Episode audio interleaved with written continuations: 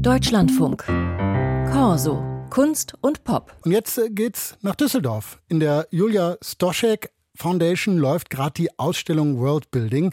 Da gibt's Kunst aus und in Computerspielen. Peter Backhoff hat aber einen Workshop im Begleitprogramm besucht. Do-it-yourself für Jugendliche von der siebten bis zur neunten Klasse. Game Controller selber bauen. Ganz gemütlich auf dem Teppich im Video- und Kinoraum der Julia Stoschek Foundation. Dort liegen bereit, über den ganzen Raum verteilt, Joystick-Knüppel, Kabel mit Krokodilklemme, Schalter, Platinen, LED-Lämpchen und interessanterweise Knetgummi. Alles quietschbunt, sieht erstmal aus, als sollte man wieder zusammenbauen, was andere kaputt gemacht haben. Es wird noch schlimmer. Was soll ihr machen?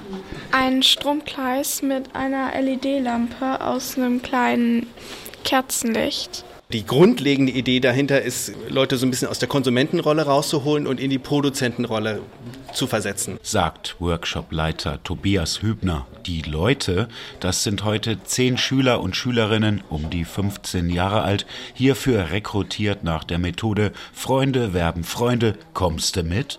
Und der Lehrer? Äh, ich bin eigentlich Lehrer. Also wir wollen so ein bisschen diese Blackbox-Computer öffnen und wir wollen also insbesondere jetzt hier Kindern und Jugendlichen zeigen, wie Technik eigentlich funktioniert.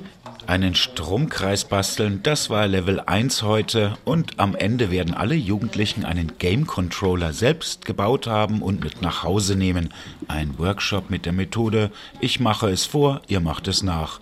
Wenn man einen Schalter mit Knetgummi verbindet und über ein USB-Kabel mit dem Computer, dann erkennt das der Rechner als geschlossenen Stromkreis und das Männchen auf dem Bildschirm kann rauf und runter hüpfen.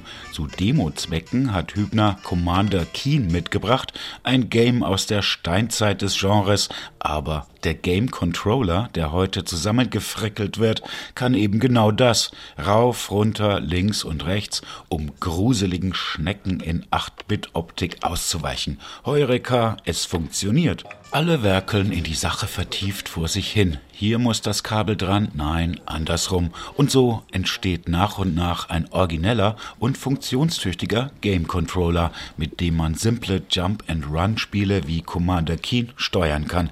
Der Lehrer hat zwischendurch Exkurse und News aus der Profi-Gaming-Welt, was den Jugendlichen eine spätere Karriere schmackhaft machen könnte. Zum Beispiel das Massachusetts Institute of Technology, MIT, in den USA das ist sozusagen so die Nummer eins Universität weltweit, wenn es so um Technik allgemein geht. Ganz viel kommt von da. Also zum Beispiel diese Guitar Hero Spieleserie, wo man so eine Plastikgitarre in der Hand hat. Die haben ein eigenes Institut, das nennt sich Lifelong Kindergarten. das ist äh, quasi ein, äh, ja, ein, ein riesengroßer Spielplatz. Das ist so was, was wir hier in klein haben, in groß an der Universität. Erst beim Spielen ist der Mensch so richtig kreativ und frei.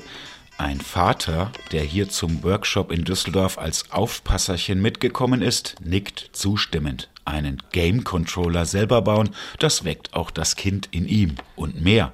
Nicht immer nur daddeln, auch mal wissen, wie es geht. Das Konzept von The Art of Control geht auf. Wenn man weiß, wie und warum Commander Keen hoch, runter, links und rechts kann, um den gruseligen Schnecken auszuweichen und keine Lebenspunkte zu verlieren.